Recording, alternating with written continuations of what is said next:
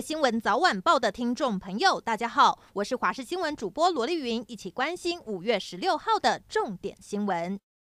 疫情双北延烧，从万华扩散，一桥之隔的新北市板桥首当其冲，今天就新增了三十二例。平常车潮汹涌的文化路，在假日却只有零星车辆上路，路上的行人也少之又少。每到假日就塞车，紫爆的雪隧几乎没车，相当罕见。往返北宜的客运加大班距，计程车生意难做，只剩一成。罗东夜市也从十七号开始暂暂停营业一周。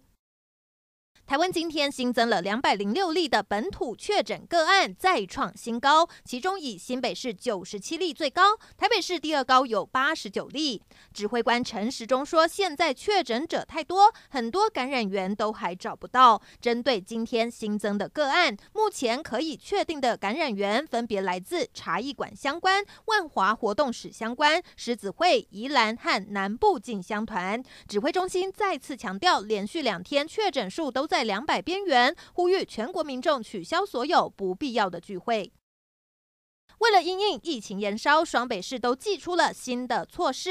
除了都宣布国三跟高三停课之外，双北市的殡仪馆也都取消了公祭。夜市虽然没有强制停业，但都要以外带为原则，要民众把口罩拿下的几率降到最低。提醒您，双北市在室外全程都得佩戴口罩，否则最重要被罚一万五千元。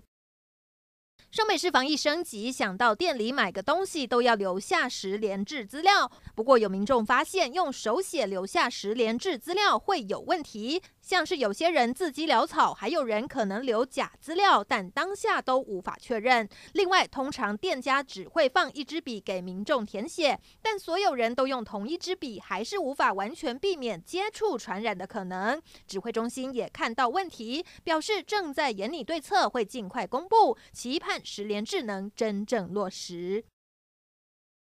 双北市的国三生、高三生从十七号星期一开始停课，改成在家学习，一直到毕业典礼之前。台北市长柯文哲表示，担心今天结束的会考有来自各校的考生混在一起考试会有风险，所以先行停课。消息来的突然，家长都很错愕，因为不少家长都必须上班，孩子的行踪也无法确实掌握。要是跑出去玩，反而担心会有新的破口。另外，台北市教育局也表示，临近万华警戒区的老松、龙山、双园、银桥国小等四个学校，从十七号星期一开始停课一个礼拜，到二十三号。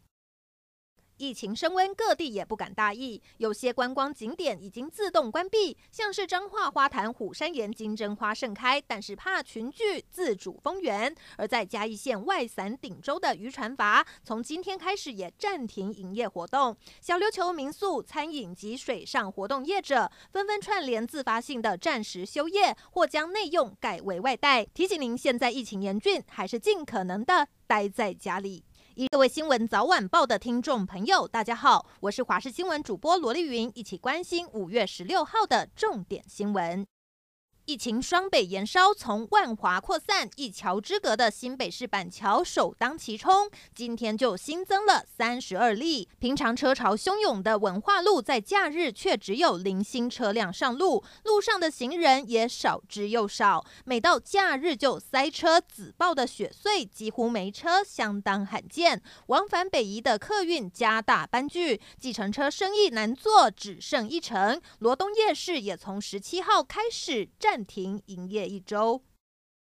台湾今天新增了两百零六例的本土确诊个案，再创新高。其中以新北市九十七例最高，台北市第二高有八十九例。指挥官陈时中说，现在确诊者太多，很多感染源都还找不到。针对今天新增的个案，目前可以确定的感染源分别来自茶艺馆相关、万华活动史相关、狮子会、宜兰和南部进香团。指挥中心再次强调，连续两天确诊数都在两百边缘，呼吁全国民众取消所有不必要的聚会。为了因应疫情延烧，双北市都祭出了新的措施。除了都宣布国三跟高三停课之外，双北市的殡仪馆也都取消了公祭。夜市虽然没有强制停业，但都要以外带为原则，要民众把口罩拿下的几率降到最低。提醒您，双北市在室外全程都得佩戴口罩，否则最重要被罚一万五千元。上美市防疫升级，想到店里买个东西都要留下十连制资料。不过有民众发现，用手写留下十连制资料会有问题。像是有些人字迹潦草，还有人可能留假资料，但当下都无法确认。另外，通常店家只会放一支笔给民众填写，但所有人都用同一支笔，还是无法完全避免接触传染的可能。指挥中心也看到问题，表示正在研拟对策，会尽快公布，期盼十连智能真正落实。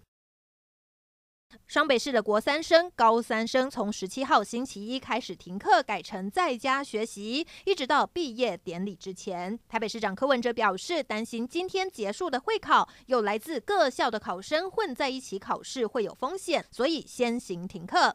消息来的突然，家长都很错愕，因为不少家长都必须上班，孩子的行踪也无法确实掌握。要是跑出去玩，反而担心会有新的破口。另外，台北市教育局也表示，临近万华警戒区的老松、龙山、双园、银桥国小等四个学校，从十七号星期一开始停课一个礼拜到二十三号。疫情升温，各地也不敢大意，有些观光景点已经自动关闭，像是彰化花坛虎山岩金针花盛开，但是怕群聚，自主封园；而在嘉义县外伞顶洲的渔船筏，从今天开始也暂停营业活动。小琉球民宿、餐饮及水上活动业者纷纷串联自发性的暂时休业，或将内用改为外带。提醒您，现在疫情严峻，还是尽可能的待在家里。